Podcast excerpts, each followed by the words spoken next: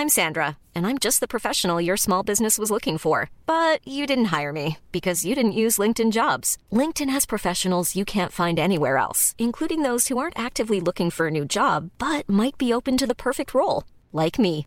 In a given month, over 70% of LinkedIn users don't visit other leading job sites. So if you're not looking on LinkedIn, you'll miss out on great candidates like Sandra. Start hiring professionals like a professional. Post your free job on linkedin.com/people today. Bonjour à tous et bienvenue sur Positron, l'émission qui vous fait un zapping de bons plans tellement excellent que vous n'aurez plus jamais le temps de vous ennuyer.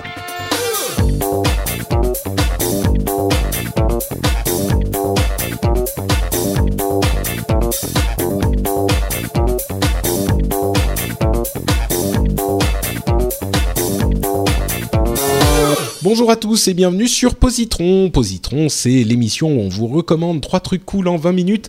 Euh, on parle de musique, de séries, de ciné, de livres, de jeux vidéo, de tout plein de choses. Et aujourd'hui, c'est hélas, malheureusement, le dernier épisode de la session avec Marion et Vivian. Euh, c'est un au revoir que nous allons nous dire en fin d'épisode, mais c'est encore, euh, on a encore trois recommandations à découvrir ensemble.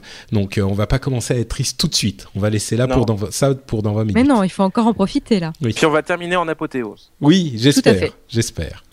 Euh, bon, puisque vous êtes en forme, puisque vous êtes plein d'énergie, euh, je vous propose qu'on ne dise rien de plus dans cette introduction et qu'on commence le, euh, cœur de l'émission avec la recommandation d'une série que j'ai découvert à la fin de l'année dernière, puisque elle était disponible depuis le 12 décembre sur Netflix. Et c'est une série qui a un petit peu mauvaise presse, j'ai l'impression.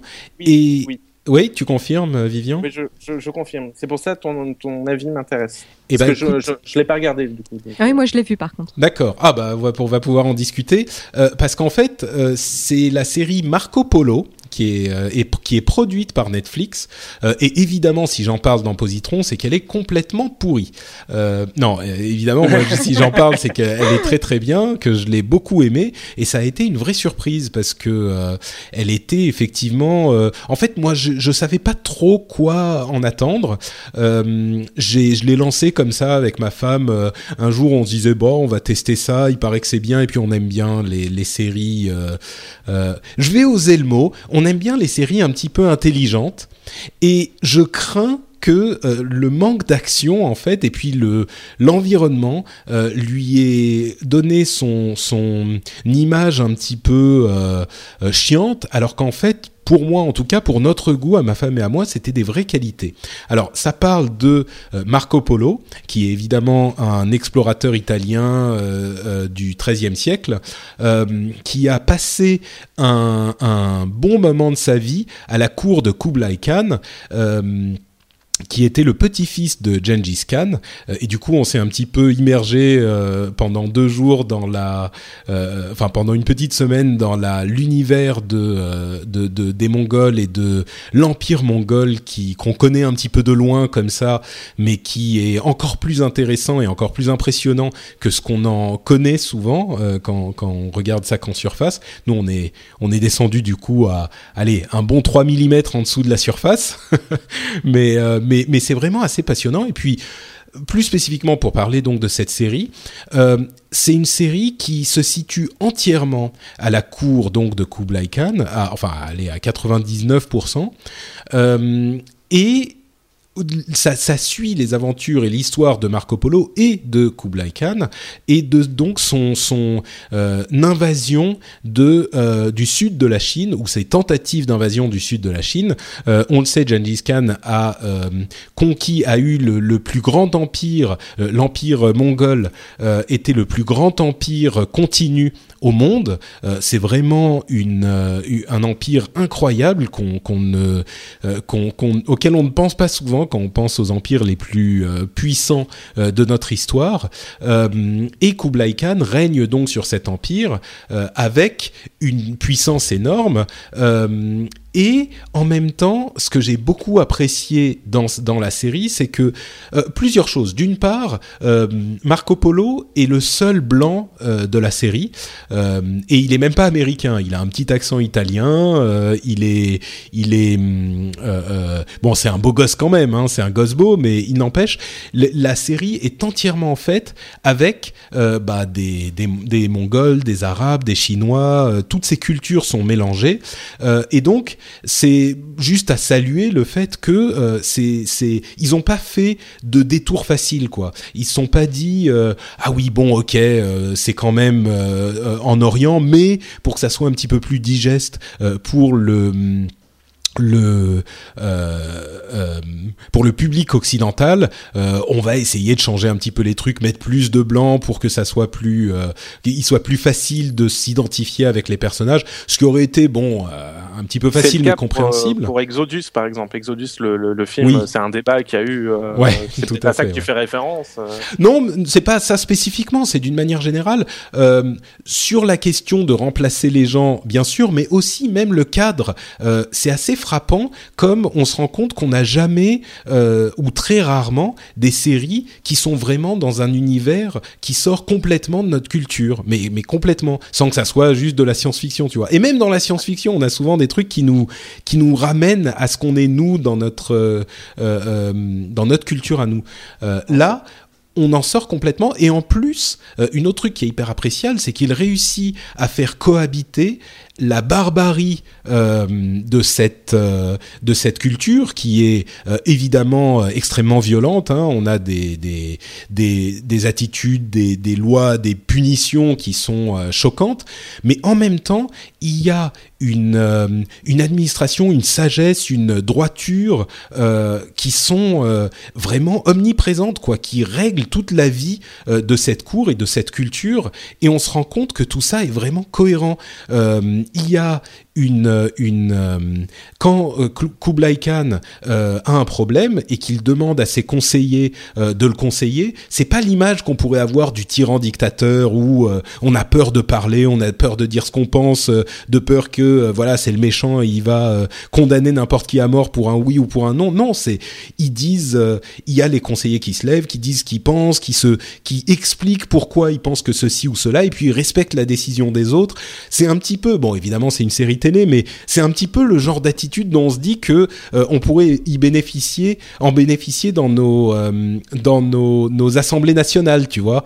Euh, c'est c'est quelque chose de complètement presque inédit quoi. Euh, dans le même de la même manière que on se dit j'exagère un peu et la comparaison est tirée par les cheveux mais de la même manière qu'on se dit euh, dans à la Maison Blanche euh, on voudrait que les gens qui nous dirigent soient comme les personnages d'Aaron Sorkin hein, la série à la Maison Blanche qui est, que j'aime beaucoup et ben on se dit que là ça serait pas mal que les gens au pouvoir ou en place avec des responsabilités aient autant de sagesse et de maturité politique euh, que ces gens-là, euh, que Il cette faut cour. dire que euh, la- la- l'acteur qui joue Kublai Khan a un charisme incroyable.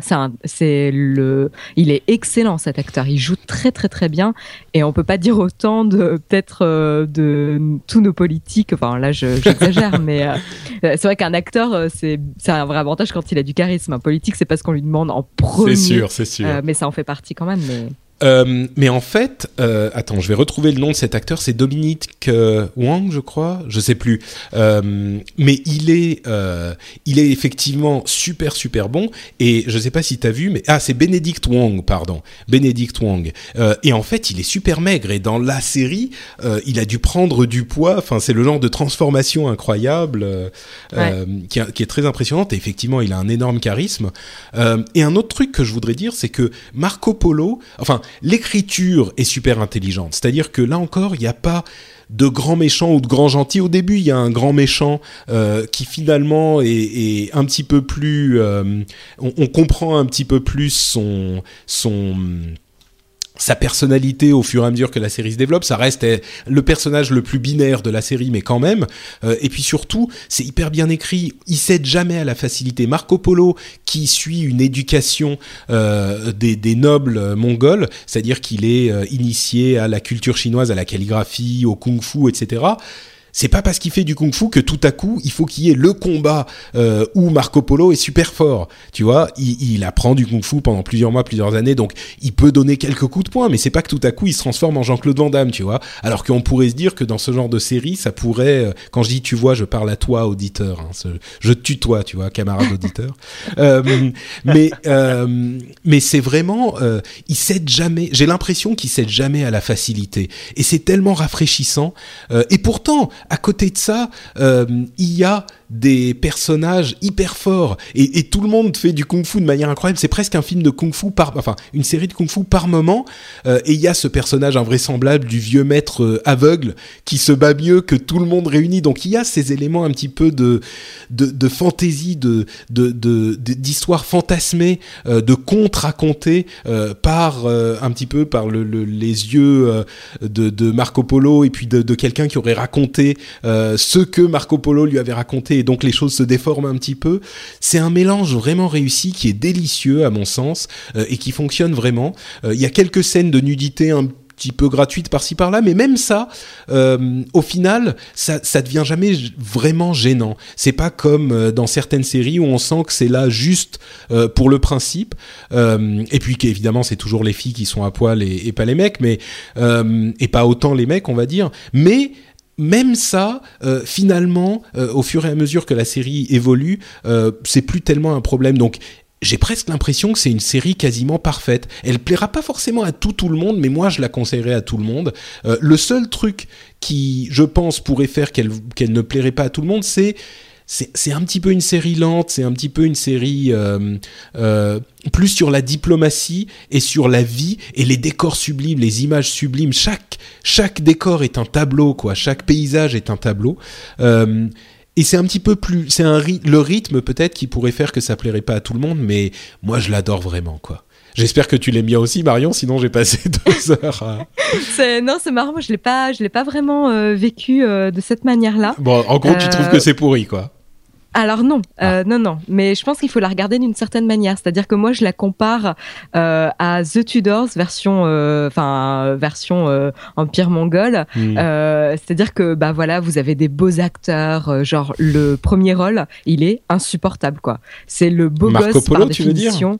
Oui, oui. Ah oui, il est beau alors, gosse, mais bon, pourquoi Il a insupportable aucun charisme. Il est, Ah ouais il est plat. C'est le petit minet euh, par excellence. Alors moi, je vraiment. Alors quand j'ai vu l'acteur, malheureusement, c'est vrai que j'étais déjà dans une mauvaise. euh, euh, tu vois, j'étais pas disposée à bien regarder la série déjà parce que le premier acteur, euh, il m'insupporte.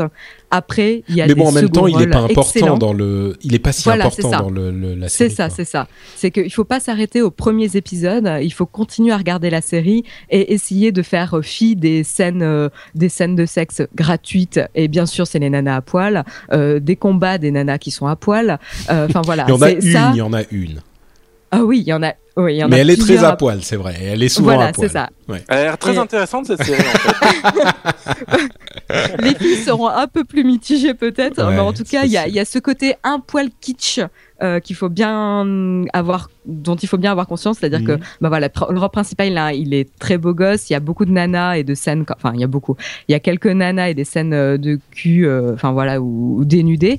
Euh, et il y a le, bah, le, le, le grand, le grand chef aveugle qui enseigne le kung-fu. C'est voilà, c'est ça fait partie du folklore entre guillemets. Mais passer ça et surtout, c'est surtout au début des épisodes, enfin les premiers épisodes où on voit pas mal ça. Après, après les paysages, c'est très bien filmé, les paysages sont magnifiques, les seconds rôles sont excellents, Euh, les relations entre les différentes peuplades mongoles et euh, les différents clans, le frère de Ku- Kubilai Khan euh, et, et les autres, les relations entre entre chacun est très très intéressante, les liens qui essayent de se tisser aussi, les différents fils de Kubilai Khan sont très intéressants. Il y a tout cet aspect-là, c'est le, le c'est ce qui est pas, c'est ce qui rend la série passionnante en fait. Mhm. Malheureusement, l'autre point, euh, c'est qu'il y a beaucoup beaucoup beaucoup de personnages et il n'y a pas beaucoup d'épisodes quand même. Et du coup, on n'a pas le temps de fouiller autant chaque personnage. Mhm. Et du coup, euh, il y a des personnages qui sont naturellement très intéressants, et il y en a d'autres qui sont un peu euh, caricaturaux, notamment le méchant, qui certes, on essaye de justifier un petit peu ses actes, mais on prend pas autant peut-être le temps, euh, surtout au début, On a l'explication un peu plus tard. Ouais. Et on prend Au début, pas il est assez très caricatural. ouais. C'est ça, voilà. Au début, il est vraiment caricatural. Et du coup, ça pousse à la rigolade, alors qu'en fait, on essaie de le justifier un peu par la suite, mais on prend peut-être pas assez le temps parce qu'on n'a pas le temps. Il y a trop de personnages. Et, mais c'est ce qui fait aussi la force de cette série. Donc peut-être que le, le manque de nombre d'épisodes ou le fait qu'il y ait beaucoup de personnages intéressants qu'on essaye de, de fouiller. Mais, euh, mais voilà, moi je trouve que c'est une bonne série à binge-watcher, euh, c'est-à-dire à regarder euh, d'affilée. Euh, parce que du coup, quand on est dans l'univers, on est vraiment dépaysé. Euh, c'est quelque chose qu'on ne connaît pas. Tu l'as dit, Patrick, c'est euh, c'est assez inédit. Euh, et on a vraiment des, des acteurs authentiques. Et mais par contre, à regarder un épisode par semaine, bah là, le rythme, vous allez le sentir, il est un peu, enfin, il est pas Hmm, très soutenu. Donc là, ça va plus poser problème. Et les aspects kitsch vont peut-être encore plus vous freiner si vous mettez plus de temps à regarder euh, les épisodes. C'est vrai que Jérôme et moi, on l'a regardé euh, ben, comme toi, hein, de la même manière, très très vite. Et du coup, on est, on est resté euh, dans l'attente de savoir qu'est-ce qui allait se passer, les dénouements politiques, comment, C'est terrible. comment ça allait se le- résoudre. le, le deuxième, le, le- la fin justement, et, et dire qu'il y aura pas, peut-être pas de deuxième saison, c'est horrible. Ouais. Complètement, complètement. À la fin, on est à la fin de la première saison, on est complètement conquis et on fait fi des, des quelques défauts qu'il y a Mm. en fait. Ah, ça me fait plaisir que tu aies effectivement euh, le- la même conclusion au final, parce que c'est vrai que moi je reste sur la fin. Et, et c- les, les, c'est jamais complètement mauvais, hein, je crois, mais c'est vrai qu'au au début, c'est peut-être un petit peu moins euh, euh, envoûtant que, que quand on arrive à la fin. Et bon, il y a quoi, 10 épisodes, donc ça vient assez vite quand même. Mais, Oui, oui, oui. D'accord. Ça vient trop vite. On en fait, à la fin, on est vraiment, euh, on a Sur vraiment envie fin. que la série continue. Euh, alors qu'au début, on, on, on est un petit peu freiné par les, les quelques défauts qu'il y a, mais continuer, persister, parce que des 10 épisodes, ça passe vraiment vite. Très bien. Bon, bah donc c'est Marco Polo sur Netflix, hein, Netflix 10 euros par mois, qui pour le coup, euh, rien que cette série, moi je trouve que ça, ça les vaut euh, au moins pour essayer une fois, quoi. Ouais, ouais, ouais. Voilà, euh, c'est- ça s'appelle donc Marco Polo. Euh, bah écoute, tu vas garder la parole euh, du coup, Marion, euh, et tu vas nous parler de ta recommandation. Bon, bah, du coup, je continue à parler, vu que je suis lancée. Euh, donc, moi, je vais vous parler euh, d'un album, hein, d'un album, de musique. Alors, euh, comme j'avais pu euh, le dire quand euh, Vivian avait parlé d'Agnès Obel, euh, je suis pas a priori très très fan des voix féminines ou des artistes féminines. Ah oui, Parce que souvent- souviens. Ouais, tu te souviens. souviens je suis, euh, je suis souvent un peu euh, freinée par les chansons d'amour, les, les, les, les femmes en colère contre les hommes, euh, les, les petites balades langoureuses, etc. Ça me fatigue. Enfin bon voilà, c'est pas ma passion. et, euh, et donc euh, voilà, là je suis très, euh, je caricature hein, évidemment. Et en fait là je, fais un effort, j'essaie de m'intéresser un petit peu plus aux artistes féminines actuelles. Et je suis tombée, enfin j'ai fait la découverte en 2014 d'une artiste qui s'appelle Saint Vincent ou Saint Vincent. C'est son pseudo. Normalement elle s'appelle Annie Clark. Et, elle a sorti un album du même nom de son pseudo, Saint Vincent. Et, en fait, ça a été vraiment ma découverte de 2014, en fait. C'est un album... euh, alors elle, elle vient, euh, c'est une artiste qui, euh, comment dire, elle a participé au groupe Polyphonic Spray. Elle a travaillé avec Sufjan Stevens. Elle a fait les premières parties d'Arcade Fire, de The National. Donc pour ceux qui connaissent certains des artistes, c'est plutôt le domaine, enfin le monde indépendant, les artistes indés. Et en fait, donc elle a vraiment cette racine d'expérimentation musicale. Donc il faut être un petit peu curieux. Et euh, mais en fait, elle a, réussi, elle a vraiment réussi à combiner le monde indépendant avec des expérimentations musicales, avec des chansons pop rock euh, faciles d'accès. Et donc ça permet vraiment cet album là, le dernier album de 2014 qu'elle a sorti, est vraiment euh, la parfaite combina- combinaison des deux des deux aspects, le monde indépendant qui peut être parfois déroutant, euh, déstabilisant, et le monde de la pop et du rock qui sont beaucoup plus accessibles. Et le, elle a réussi à faire un, un vrai beau mélange de ces deux mondes. Et, euh, et donc il y a des chansons qui, qui démarrent de manière assez classique et au milieu vont, euh, vont prendre un nouveau détour. Euh, on a un peu retrouvé ça aussi dans euh, le groupe de Paul McCartney là euh, avec euh, Born on the Run, euh, les ah mince j'ai un trou. Euh, Alors là, je peux pas les. Wings. Ah oui. C'est les Wings avec sa femme et euh, il y avait des chansons qui étaient en fait composées de plusieurs chansons. Euh, mais vraiment qui changeait de rythme, etc. Là, c'est un, un, peu moins le cas, mais il y a quand même des, des expérimentations et des chansons qui ont vraiment deux parties, euh, toutes les deux super et qui s'entremêlent très bien. Et, euh, et voilà, c'est ce que j'aime vraiment chez elle. Elle a vraiment, euh, elle, elle joue euh, de multiples instruments. Bah, tu sais quoi je vais, je vais essayer oui, de passer un, un petit morceau. alors, je vais, je vais faire une petite manipulation. Si jamais tout explose, je suis désolé. on va voir si ça marche. Alors, parce que j'ai des petits problèmes. Boum, boum, boum. Non. Ah. Alors, tac. Euh, hop, non.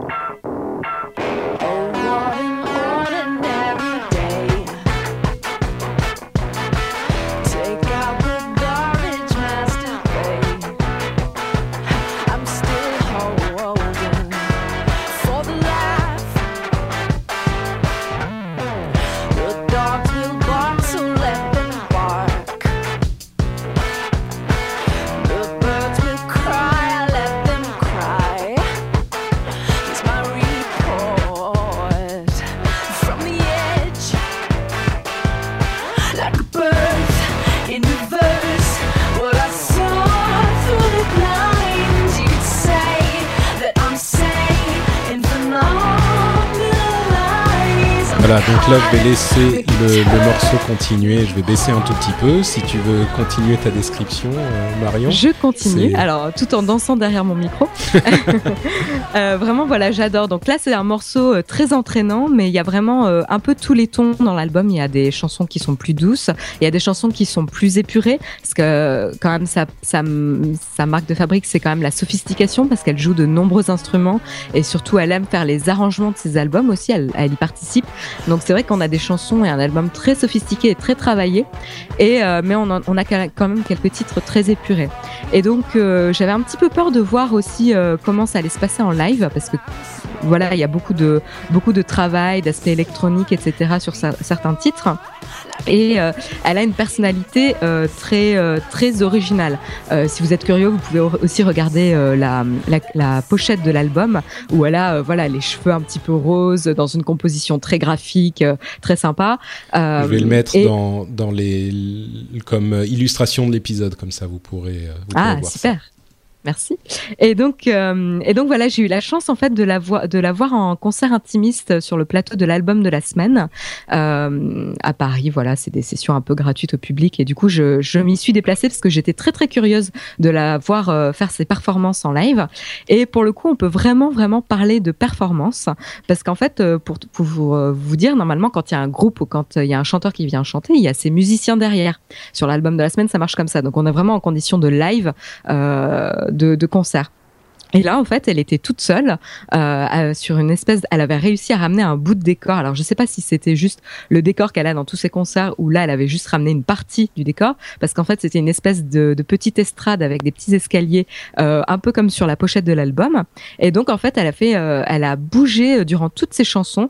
Euh, sur certaines, elle a joué de la guitare et sur d'autres, euh, sur la plupart, elle, a, elle, elle, faisait juste interprète. Et, euh, et elle a vraiment interprété dans tous les sens du terme les titres de son album. Et donc, elle a, euh, elle les a fait vivre en faisant des espèces de petites chorégraphies euh, euh, durant le titre. Il y a un moment donné, elle est, euh, donc l'estrade avait des petites marches. À un moment donné, elle s'était mise tout en haut et elle a descendu les marches en se roulant une à une, tout en continuant en à chanter. En se roulant? Oui, en roulant, en descendant chacune des marches. D'accord. Et c'est, ouais, ça peut paraître un peu fou, mais en fait, quand on était euh, dedans, aussi, c'est ça euh, très léger. et donc, euh, ça peut paraître un peu dingue et un peu ridicule, mais en fait, ça passait tellement bien dans son univers. Euh, elle joue pas non plus la comédie, c'est pas surjoué ou avec plein d'effets spéciaux parce que ça, ça. Enfin, c'est pas son univers non plus, mais euh, mais elle a vraiment, euh, elle interprète ses titres dans, vraiment dans ce sens-là, euh, et elle a une voix, euh, une voix qui a pas mal de, tonalités différentes et et elle arrive à la manipuler de manière assez impressionnante, vraiment. Donc à découvrir pour tout le monde. Il y a des chansons qui sont plus faciles d'accès que d'autres, mais mais vraiment ça vaut le coup et il y a des vraiment des petites perles très très belles. Et, euh, et, voilà, elle a fait précédemment, elle avait sorti un album avec euh, avec euh, l'artiste David Byrne qui a fait partie des Talking Heads pour ceux qui connaissent. Donc voilà, elle a un univers varié, coloré, original, mais qui est quand même facile d'accès et c'est ce qui fait sa grande force quand même. Voilà. D'accord. Écoute, effectivement, ça a l'air, je dirais, intrigant parce que c'est le genre de musique dont je me dirais, euh, c'est pas forcément mon truc. Et puis en fait, en écoutant ce morceau, ça m'a. Ouais, c'est assez c'est entêtant. Ouais. hein. C'est entêtant. Ouais. Tout à fait. Il y, a- il y a pas mal de morceaux qui sont vraiment faciles d'accès. Après, il y en a d'autres qui sont plus expérimentaux, mais sur cet album, c'est pour ça que je le conseille, c'est le, le plus facile. Et euh, vous aurez des, pareil, comme je disais pour Flight of the Concorde, vous aurez des petites mélodies qui restent en tête. Et, euh, et voilà, vous vous surprenez à, à gigoter, à vous agiter sur, euh, sur votre siège parce que ça donne envie de danser. Voilà. D'accord. Super. Donc ça s'appelle Saint Vincent. Donc c'est son nom, euh, enfin son nom de scène quoi. Saint C'est son nom de scène et c'est le nom de l'album aussi. Oui, effectivement, éponyme. Euh, merci Marion. À toi, Vivian. Alors j'ai noté, euh, Patrick, que tu aimes les séries intelligentes. Ça tombe bien. Une Oui, quand série tu vois, contrairement, contrairement à ceux qui aiment les séries débiles, hein, euh, je Ouais, suis ouais, quelqu'un ouais, de qualité. ouais. Quoi. Ouais, ouais, ouais. Et, et, et bien, ça tombe bien. C'est une série euh, intelligente et j'ai envie de dire un petit peu exigeante aussi. Mais c'est pour ça que Ah j'avais oui, tout envie d'en, parler. Euh, c'est une série diffusée sur HBO aux États-Unis et qui a été diffusée sur OCS euh, City en France durant l'été dernier euh, et qu'on peut retrouver bien sûr en VOD. Euh, il s'agit de The Leftovers et euh, j'avoue que j'ai été assez surpris en parcourant un petit peu tous les épisodes précédents de, de Positron que vous n'en avez pas encore que, que vous n'en ayez pas encore parlé en fait. Euh, j'ai vu que vous avez parlé de parlé de, de The Newsroom, je comptais en parler, mais j'ai vu que tu en avais déjà parlé, Patrick, donc je me suis. Mais j'ai parlé, j'ai failli parler de The Leftovers, moi, pour ce, pour ce Ah bah tu vois, tu, tu vois. m'as devancé. Et euh, j'ai vu aussi que je crois Jérôme avait parlé de Alten Catch Fire, qui est une, aussi une excellente série, mais j'ai envie de dire qu'avec Alten Catch Fire, The Leftovers est euh, la meilleure nouveauté en termes de série euh, de l'année euh, précédente, euh, l'année D'accord. 2014. Bah, moi, j'ai regardé euh, Alten Ca- Catch Fire, de genre deux ou trois épisodes, et j'ai pas adoré. Donc euh, ça commence Ah, pas il faut bien là. persister, il faut persister. D'accord. Ah, alors là, bah là en, en- en l'occurrence, il faut aller au moins jusqu'au troisième épisode. Je vais expliquer pourquoi. Ah, Alors, ça nous parle de quoi euh, The Leftovers? En fait, le pitch de base est assez intéressant. Euh, 2% de la population mondiale, ce qui fait en- environ 140 millions de personnes, disparaissent subitement sans la moindre explication. Ah, Euh, je crois que j'en ai entendu le parler. ouais. Ravissement.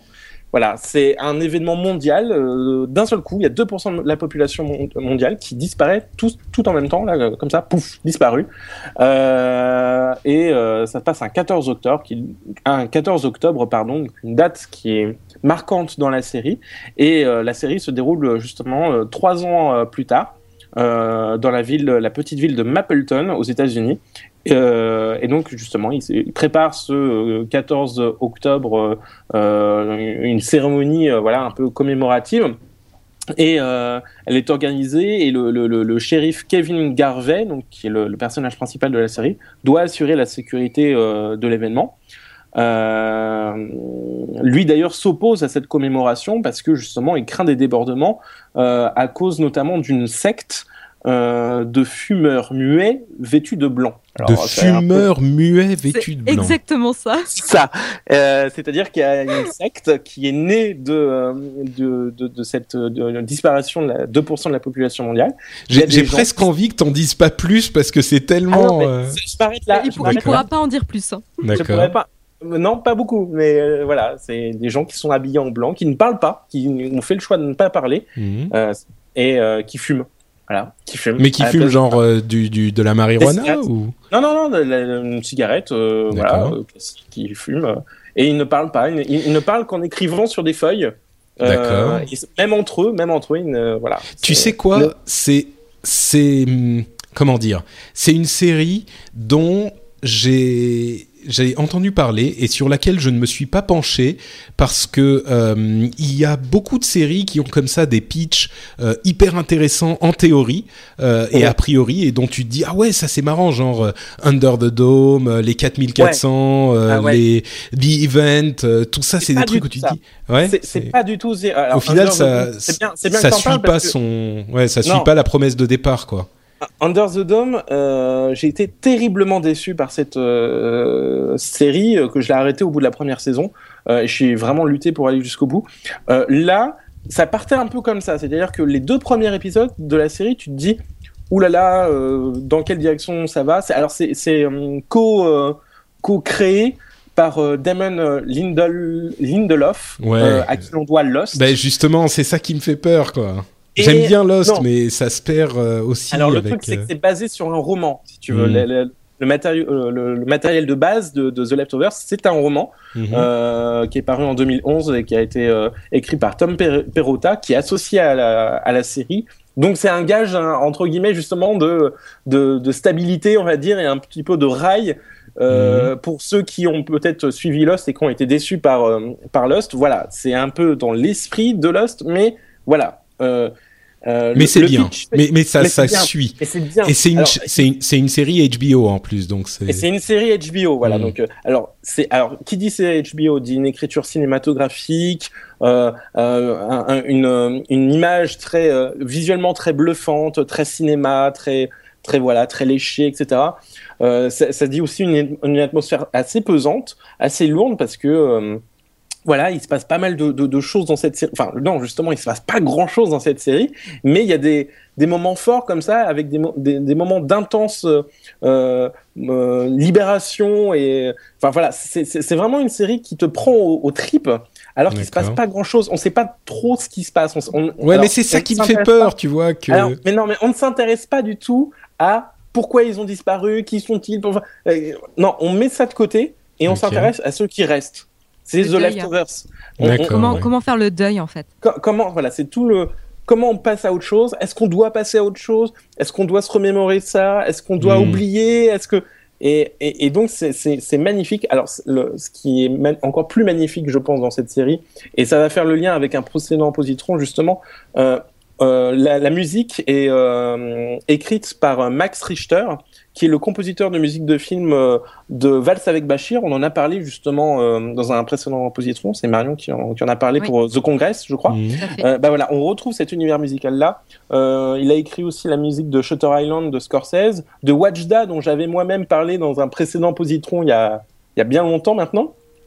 Et, euh, et, euh, et cette musique participe, qui est une musique très mélancolique, très douce au piano comme ça, euh, vraiment euh, participe un peu à une atmosphère euh, voilà mélancolique. Est-ce que est-ce que euh, avec des grandes envolées de temps en temps et et euh, voilà, il y a plein de mystères. Euh, on aime jouer euh, d'ailleurs avec nous sur ces mystères. Il y a quelques euh, réponses qui sont apportées, mais pas forcément aux questions qu'on se posait, on va dire ça. Mais ah, mais c'est terrible parce que tu me fais, tu me parles de tous les trucs que je trouvais problématiques dans dans Lost et dans toutes ces séries. Donc mais euh, là, alors, alors comment Là, euh, l'intérêt principal, c'est les personnages. C'est les personnages sont vraiment admirables. Les acteurs jouent magnifiquement bien.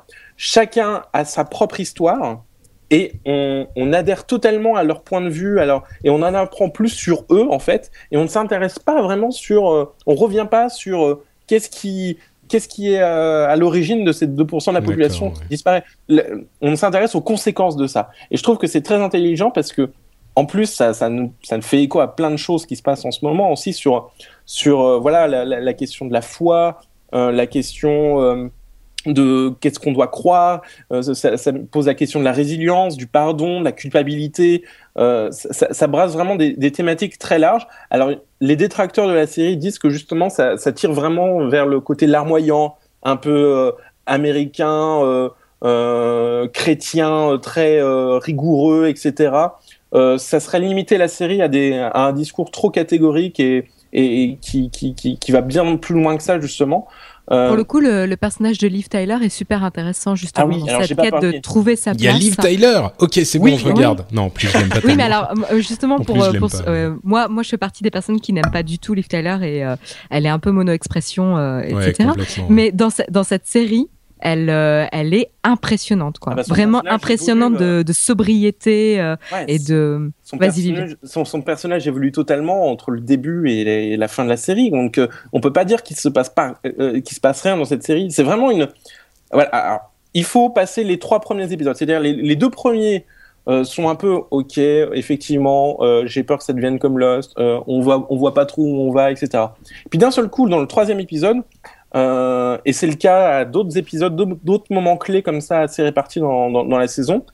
Le- le- L'épisode part dans une, dans, dans une histoire totalement différente. On, on prend un personnage et on s'intéresse qu'à ce personnage-là pendant tout l'épisode. Et à la fin, il y a un truc qui, qui te choque Hmm. et tu dis ah et qui te permet de, de comprendre plein de trucs sur le personnage. Et après la, la- la série avance, la série avance, avance jusqu'à un season final où tu apprends pas mal de choses. Euh, je vais pas le spoiler du coup parce que ça serait. ça Ouais, serait ouais, non, mais ok, je pense qu'il vaut mieux arrêter de, de- d'en parler là, mais. Voilà. Voilà. Et alors, on- les, les thématiques abordées sont vraiment très fortes, très poignantes. Euh, la mise en scène, le, le, la musique, euh, les acteurs, euh, les, les images, c'est vraiment. euh, Alors, c'est une série exigeante. C'est une série exigeante. Il faut euh, un peu s'accrocher. Il faut être plutôt de bonne humeur aussi quand, quand on regarde la série parce que on, on, on- on peut déprimer assez facilement parce que voilà, on- ça parle de personnes qui ont perdu des êtres chers, euh, parfois des enfants, parfois une famille tout entière aussi. Euh, et puis d'autres Bah, personnes aussi qui n'ont perdu personne, qui n'ont perdu personne Ouais, et ouais. qui se sentent totalement euh, justement voilà qui, qui n'ont rien à faire un peu. Il y a vraiment tous les, les, les points de vue possibles autour de cet événement tragique. Et, Mais comme euh, tu dis, comme tu voilà. disais, il y a un traitement de la série qui est un peu choral, c'est-à-dire que des fois, enfin, on a plusieurs épisodes, comme tu dis, qui s'attardent sur un personnage pour comprendre euh, pourquoi il a cette attitude trois ans ça. Qu'est-ce qu'il a vécu au moment de, Voilà, du 14 octobre, euh, trois ans auparavant en fait? Qu'est-ce que c'était sa vie avant et qu'est-ce qu'elle est la vie maintenant? Il y a des, il y a, bah, pour, pour euh, tout simplement le personnage de la saison, de- du troisième épisode. Les deux premiers épisodes, on comprend pas pourquoi il fait ça. On dit Bon, mais il est fou, ne- euh, je crois- voilà. arrête, arrêtez d'en parler, je crois. Vous allez, ça va finir par, euh, par spoiler On- du on coup. t'a donné envie du coup Ah, oui, ou, oui, euh, oui, non, mais si, du coup. Enfin, vous m'avez donné une sorte d'espoir que, que je ne sois pas déçu, euh, comme je l'ai Ouais. été si souvent avant. Donc, euh, je vais peut-être essayer. Je vais peut-être y jeter un coup d'œil. Mais on peut pas attendre de, de réponse de, de, de cette, de cette série puisque ça, c'est des réponses qui sont toutes personnelles Bien sur, sûr. euh, ouais. sur les C'est croyances, sur les euh, voilà. Donc on D'accord. peut pas dire euh, Dieu existe ou Dieu n'existe pas ou Hmm. voilà. Très c'est- introspectif en fait. Voilà, c'est c'est ça, ça- ça te questionne toi en fait. Ça te questionne D'accord. toi et c'est ça qui est intéressant et qui est intelligent dans cette série du coup. Ok. Bon, bah, j'ai l'impression que je dois préparer un programme euh, intéressant. Euh, merci donc Vivian pour cette euh, pour ce conseil. On rappelle les conseils de cet épisode. C'est Marco Polo pour ma part sur Netflix. Saint Vincent, la fille qui fait des roulades en chantant. Et The Leftovers, la série pour personnes exigeantes. voilà. Bien résumé. Oui, n'est-ce pas? Euh, Marco Polo, qu'est-ce que je- comment j'aurais pu le résumer? Euh, Moi je dis le, le Tudors version euh, dans, dans le monde mongol, mais là c'est un peu. Le, le tu- Tudor chez les Mongols. C'est ça? ouais. Euh, très bien. Eh ben, écoutez, je vous remercie. Oh, et là, ça y est, c'est là qu'on peut pleurer. C'est la fin de cette session. Euh, on, on a donc passé quatre épisodes ensemble euh, et vous ne serez pas là pour le prochain, mais qui sait, peut-être reviendrez-vous un jour pour nous souhaiter une bonne année, par exemple. Ah, bah, L'an Euh, prochain. un Avec moment. plaisir. euh, pour un- une prochaine session. Mais là, c'est donc terminé et il est d'autant plus important que vous nous disiez, que vous disiez à tous nos auditeurs où on peut vous retrouver sur Internet puisque vous ne serez pas sur Positron au prochain épisode. Euh, Marion, on revient aux choses quand même, euh, au- au- Facile. à, au- à la- à la- à l'ordre des choses euh, avec Marion. à l'ordre naturel des choses. Voilà. Alors moi, vous pouvez me retrouver sur les différents réseaux sociaux, mais je suis plus active sur Twitter. Et donc mon pseudo, c'est Aisea Design. Sinon, j'ai un blog de musique sur lequel j'officie, qui a pour adresse wildsession.fr. Et bien sûr, pour ceux qui me connaissent, vous pouvez me retrouver sur la chaîne YouTube et le blog naotech.tv. Magnifique. Et Vivian, où te retrouve-t-on donc? Eh bien, moi, on me retrouve dans le podcast Saturne euh, sur saturne.fr, S-A-T-2-O-R-N.fr. Euh, on s'approche d'ailleurs tout doucement du, de l'épisode 100, donc euh, voilà, on a pas mal de... Félicitations. Ouais, hein, c'est c'est pas mal. Hein. Faut fêter les bougies, hein. Ah bah on va souffler les bougies, ouais, on va souffler les bougies.